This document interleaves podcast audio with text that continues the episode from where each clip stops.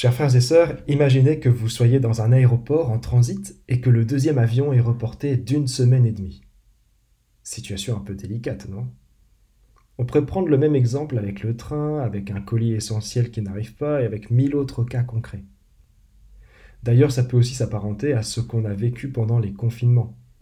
On reste chez soi sans trop en savoir plus sur l'échéance à venir et sur ce que sera le monde demain.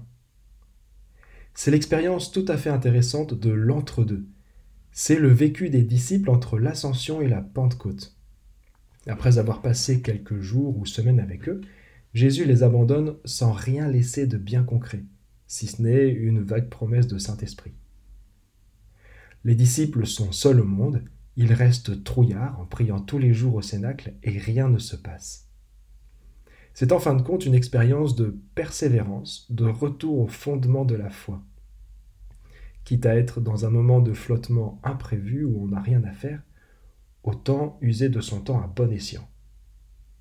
Alors pour appréhender chrétiennement ces périodes particulières qui nous arrivent forcément un jour, j'ai relevé trois techniques du Nouveau Testament. Première technique, persévérer.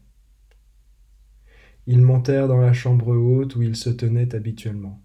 Tous, d'un même cœur, étaient assidus à la prière. Ça tombe sous le sens. Si on veut obtenir quelque chose, il faut remonter les manches et persévérer. Un dicton marin qu'on emploie souvent dans la vie spirituelle dit que ce n'est pas dans la tempête qu'on change de cap. Lors d'une période d'entre-deux, la tentation est forte de partir dans tous les sens, d'errer, de changer d'opinion. La meilleure chose à faire est donc de rester fidèle à ses engagements premiers. C'est ce que les disciples nous apprennent en continuant à prier ensemble, comme ils le faisaient auparavant. C'est dans la fidélité que Dieu va les visiter pour leur donner le Saint-Esprit.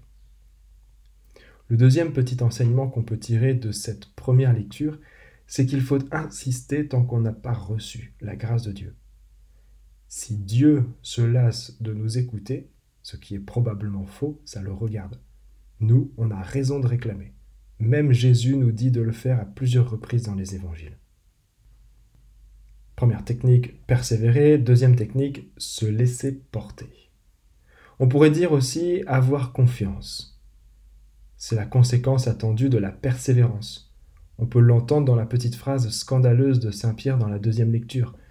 Bien-aimé, dans la mesure où vous communiez aux souffrances du Christ, Réjouissez-vous afin d'être dans la joie et l'allégresse quand sa gloire se révélera.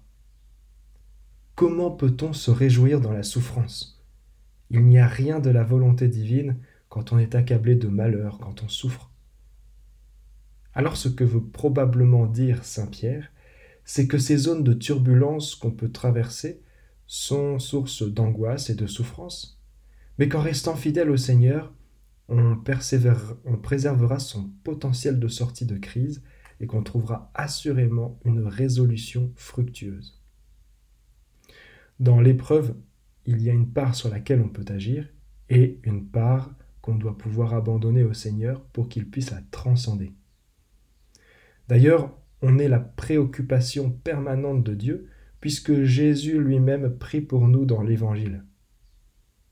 Moi je prie pour eux, ce n'est pas pour le monde que je prie, mais pour ceux que tu m'as envoyés, que tu m'as donnés, car ils sont à toi.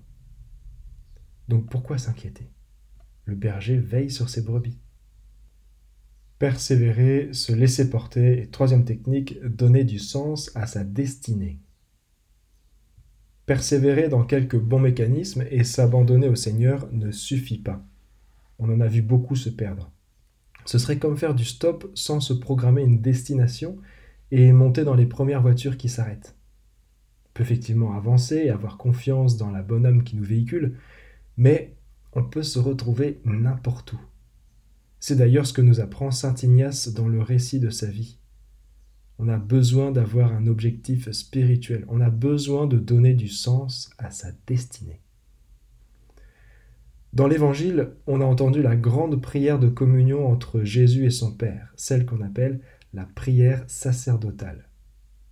C'est une magnifique prière d'intercession dans laquelle Jésus donne ce fameux but qu'un chrétien peut rechercher. Or, la vie éternelle, c'est qu'ils te connaissent, toi le seul vrai Dieu, et celui que tu as envoyé, Jésus-Christ. Connaître Dieu, communier à la divinité, c'est la vocation originelle de l'homme, comme on va aussi l'entendre dans la préface. Car il s'est manifesté après sa résurrection en apparaissant à tous ses disciples, et devant leurs yeux, il s'éleva au ciel pour nous rendre participants de sa divinité. C'est le sens de toute notre vie, connaître Dieu de plus en plus et avoir part à sa divinité. Avec ça en tête, on peut traverser toutes les eaux agitées.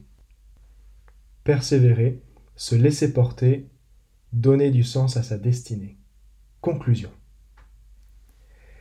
Derrière l'austérité de ce message qui nous est donné dans les Écritures, on a de quoi préparer l'après-temps pascal. On a de quoi construire une vie spirituelle solide.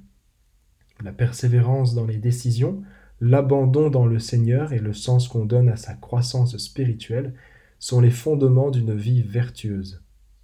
Et la vie vertueuse est un terreau de premier choix pour accueillir la grâce de Dieu.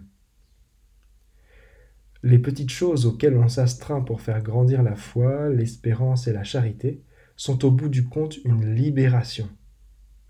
Parce que se libérer des soucis présents permet de s'attacher plus à Dieu et d'accomplir sa vocation chrétienne à la sainteté. Cette semaine, avant de recevoir le Saint-Esprit et de clore le temps pascal, on peut se donner un petit objectif. Refaire le point avec le Seigneur sur les moyens concrets qu'on met en œuvre pour nourrir sa vie spirituelle. Amen.